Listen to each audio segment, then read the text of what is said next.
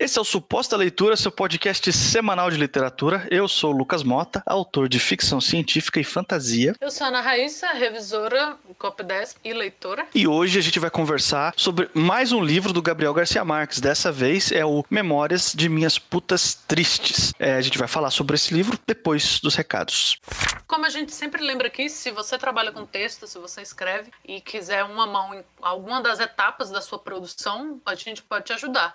Tanto eu quanto Lucas fazemos trabalhos com, com textos e eu faço o copydesk e faço revisão. Então, depois que seu texto está pronto e você precisa apresentar ele para editar ou entregar ou autopublicação e precisar de revisão e que a gente já conversou algumas vezes aqui ao longo do, dos episódios sobre a importância da revisão de texto. Então, e você quiser entrar em contato, nossos contatos estão sempre aí, nossos links, é só dar um alô que a gente faz um orçamento. Eu também posso te ajudar. Eu presto serviço de leitura crítica, que no estágio da produção de um texto ele vem um pouquinho antes dos serviços que a Raíssa presta. Ela já está com o texto finalizado e, e dá uma. O, o, trabalho dela é mais técnico, já preparando o texto para uma publicação, por exemplo, né? Mas o meu trabalho é ainda na construção criativa do texto. Você é basicamente alguém lendo o seu texto e dando um parecer mais técnico sobre o cenário trama, personagens e tudo que for relevante e pertinente para melhor construir o seu texto. Os nossos links para entender melhor os nossos serviços vão estar tá aí na descrição do episódio. Se você quiser um orçamento, é só clicar e entender um pouco mais como a gente trabalha. Eu também tenho os meus textos publicados na Amazon, vai ter o link para todos eles aí na descrição também, caso você queira conhecer o meu trabalho como autor.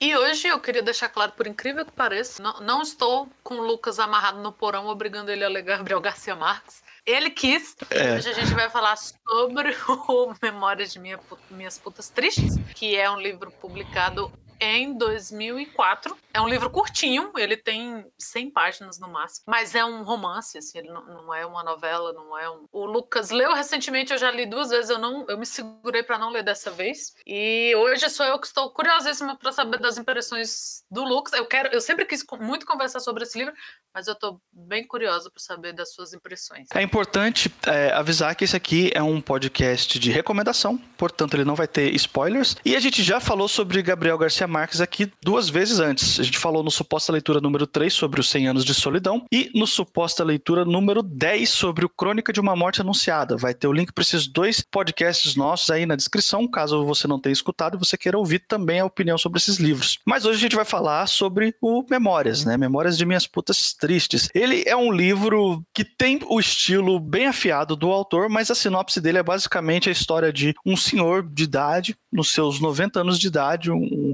um homem que nunca casou, em termos assim, ele, ele diz que não conhece o amor porque ele nunca se juntou com ninguém, nunca se apaixonou por ninguém, nunca teve é, uma, uma vida a dois, vamos dizer assim, e de repente, nos seus 90 anos, ele se descobre apaixonado por uma menina de 14 anos de idade. E aí ele também teve uma vida muito libertina de bordel em bordel, assim, é, o, ele sempre contratou muitos serviços de profissionais do sexo, vamos colocar dessa maneira, né? E então ele é um homem que tem essa dualidade, apesar de, por um lado, ele não ter tido para seguir a linguagem do texto, né? Não, não ter conhecido o amor, ele também conheceu bastante esse sexo, como é que a gente pode chamar? Esse sexo mercadológico, a gente pode dizer assim, aquele, aquele sexo pelo qual você paga e não pelo qual você simplesmente faz a pessoa ter interesse em você, não sei, não sei como é que a gente pode categorizar isso aqui sem ser desrespeitoso, né? E esse protagonista, esse senhor, ele também é um cronista. Ele escreve suas crônicas para um jornal. Um escritor não é um escritor lá muito bem sucedido, mas ele decide contar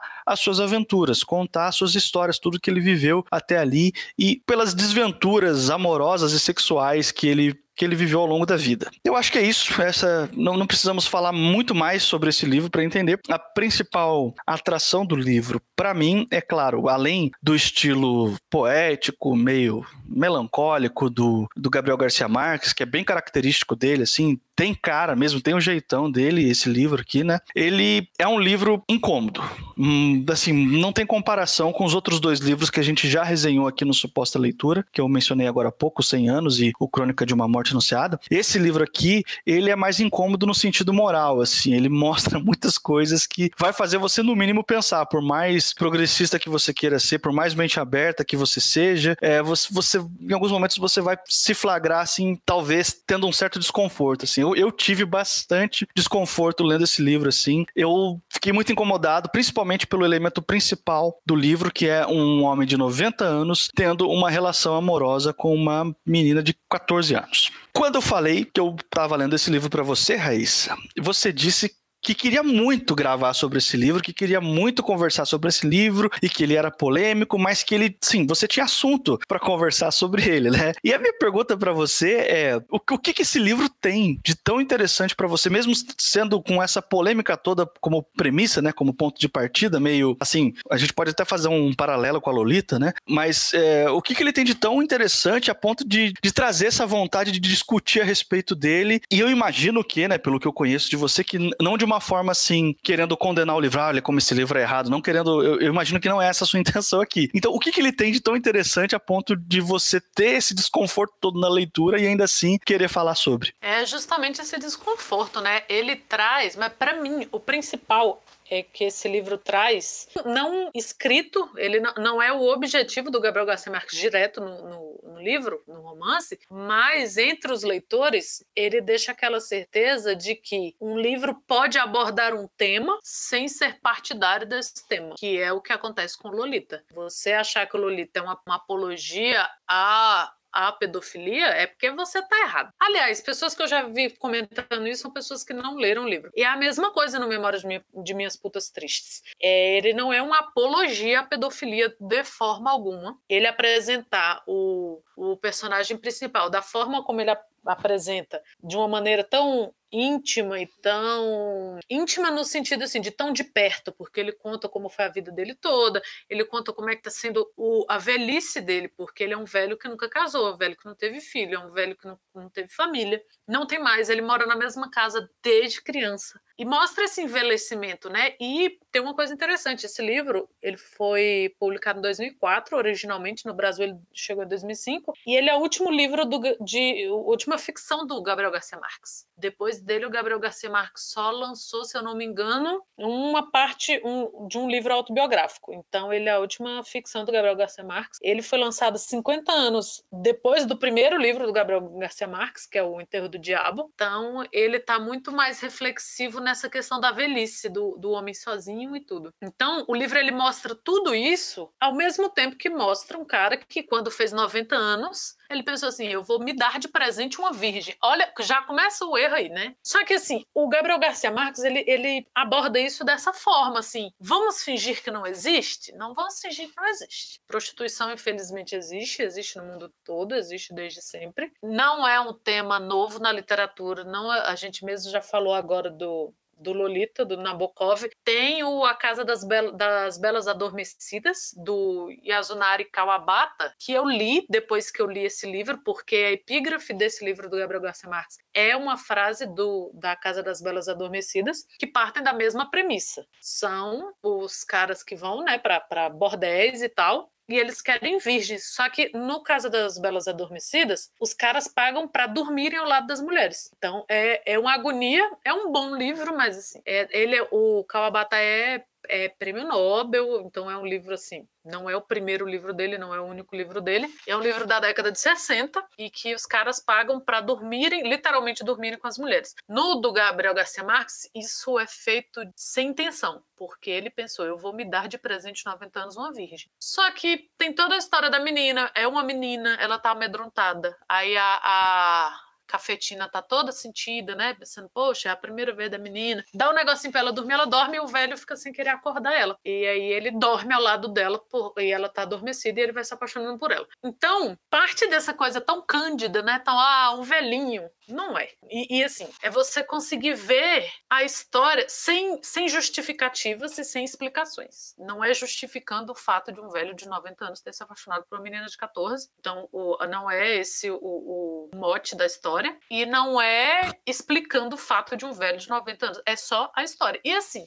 né, em se tratando de Gabriel Garcia Marques, em se tratando de América Latina, quantas vezes isso não acontece por aí? Quantas vezes uh, é, isso já não aconteceu? Isso é, isso é parte da, da cultura latino-americana, infelizmente, é uma parte sórdida, como várias partes sórdidas da cultura latino-americana. Então, para mim, o principal é você conseguir abordar uma história de uma forma ótima, porque é um bom livro, tem toda aquela linguagem do Gabriel Garcia Marques, aquilo que encanta nele, sem você ser partidário disso. Da mesma forma que todas as vezes que ele, sei lá, mostrou outros crimes nos livros dele, sei lá, assassinato, essas coisas, ele em nenhum momento ele foi partidário daquilo. Então eu acho que o, o, o que me dá vontade de discutir sobre esse livro é isso, assim, você termina de ler em nenhum momento você pensa assim, ah, que velho filho da puta esse Garcia Marques, fez tudo errado aqui, olha que absurdo, ele está amenizando, ele está justificando. Em nenhum momento ele faz isso. Em nenhum momento também ele puxa a sardinha para, ah, olha, tá certão aqui, o velho de 90 anos. E em nenhum momento ele usa o livro como uma crítica também. Ele só faz uma pintura de uma situação. E é isso que me deixa sempre, quando alguém fala, ai, você acha que eu leio? Eu falo, leia.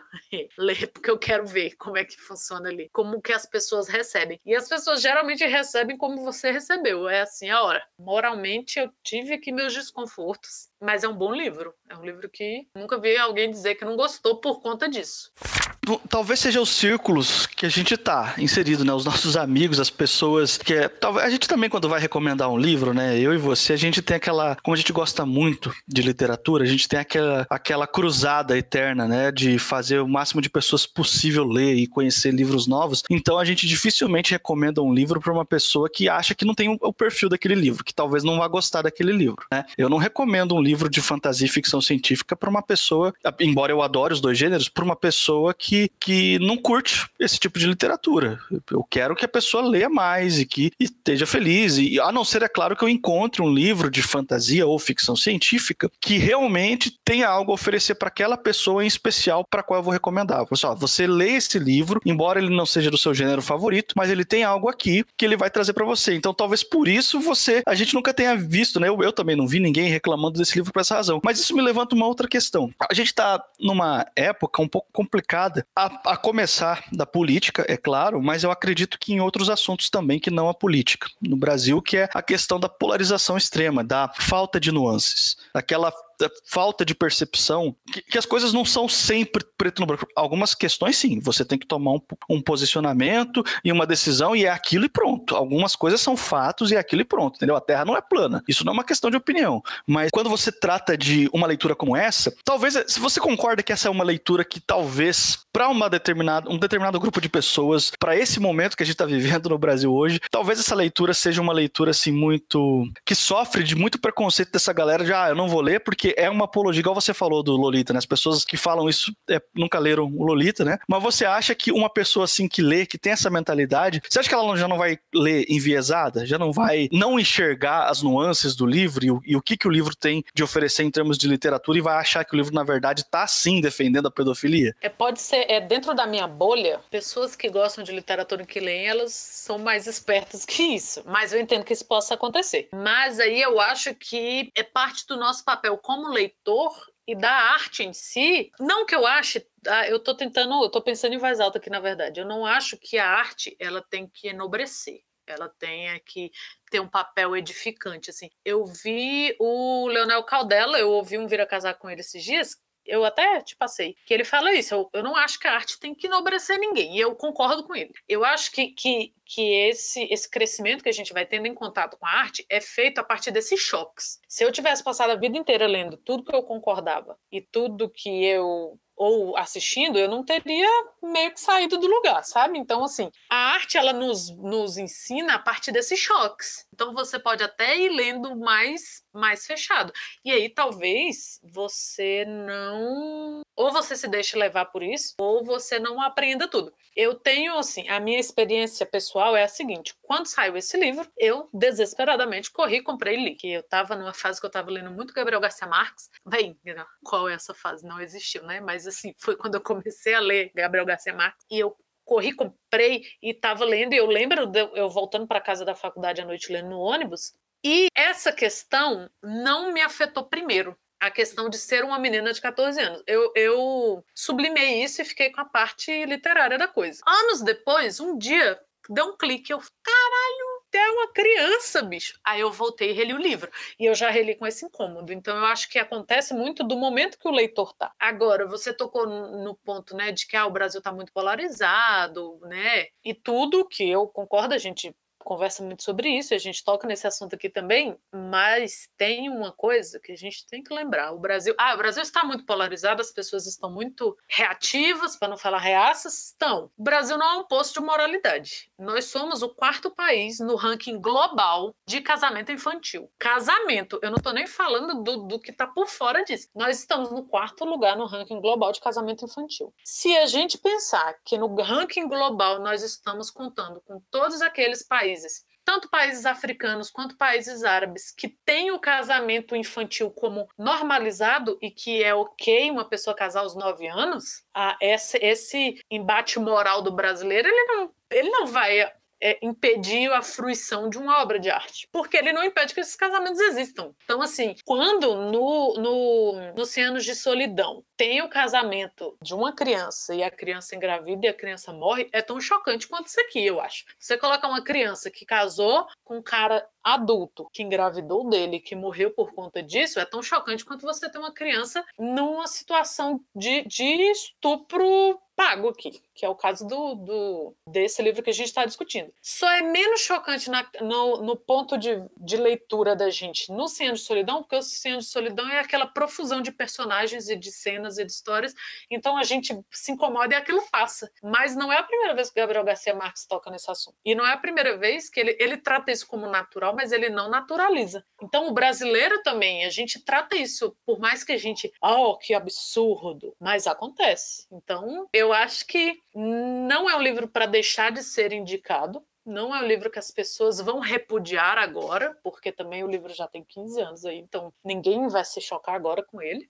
Não sei se ele vai ter muito desse problema. Acho que ele poderia ter muito esse problema de, de ser mal recebido quando ele foi lançado. Hoje em dia, não mais. E eu não acho que a pessoa que se proponha a ler algo, eu acho que ela já tem a tendência de ir mais ou menos desarmada ou mais ou menos, ó, eu sei o que pode acontecer a partir daqui. Eu acho que as pessoas são leitoras querendo saber o que vai acontecer a partir dali. Então não acho que seja um grande problema. A gente até conversou em uma outra ocasião sobre um outro livro, né? Que às vezes, de vez em quando, os, os, livros que a gente lê incomodam a gente, trazem um certo desconforto e um incômodo mesmo, né? Intelectual, moral, seja o que for. Eu cito, por exemplo, o caso do 1984, que é um livro muito incômodo, né? É um livro que a gente lê pela primeira vez, assim, a gente fica realmente com uma sensação, uma mistura de ansiedade, revolta e até um pouquinho de desespero. É algo parecido com um Admirável Mundo Novo, Laranja Mecânica e outras distopias, né? Mas aqui é um incômodo diferente. Esse livro aqui do, do Gabriel Garcia Marques, o incômodo, ele é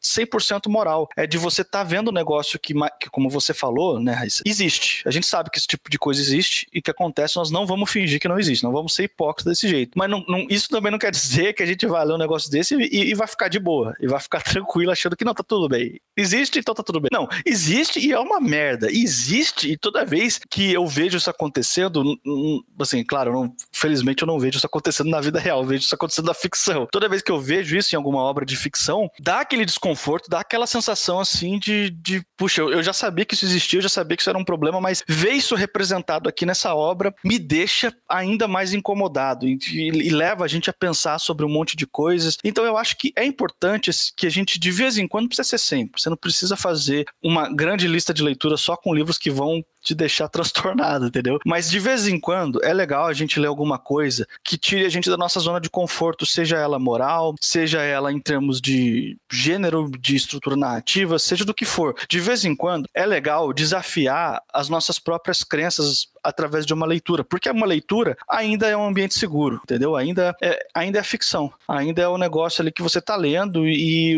você sabe que aquilo ali não vai sair, brotar uma mão do livro e vai dar um soco na sua cara. Você não vai se machucar de verdade por causa daquilo, mas ao mesmo tempo você vai ter oportunidade de se colocar contra a parede e de pensar em um monte de coisas que talvez de outra forma você não pensaria. Então eu acho que esse tipo de livro ele tem esse mérito adicional. E estamos chegando ao fim aqui de mais um podcast. Se por um acaso esse aqui é o primeiro suposta leitura que você está ouvindo, eu quero te lembrar que esse aqui é um podcast semanal. Toda semana a gente lança um episódio novo com uma média de 20 minutos de duração, é bem curtinho, falando sobre algum livro ou algum outro tema relacionado ao universo literário. Você pode assinar o nosso feed no agregador da sua preferência. A gente está no Castbox, no iTunes, no Spotify também. Se você achar mais fácil, tem link para tudo isso aí na descrição do podcast. Nós estamos também nas redes sociais, então você pode seguir a gente lá no Instagram, no Twitter com arroba suposta leitura. E se você quiser falar com a gente, também tem o Gmail, que é o supostaleitura.gmail.com. É só mandar um recado lá pra gente. E você vai me encontrar no Twitter e no Instagram, no arroba mrlucasmota. Eu também tô no Twitter, é arroba Ana Raíssa, com dois N's, dois R's e dois S's. E na semana que vem a gente tá de volta.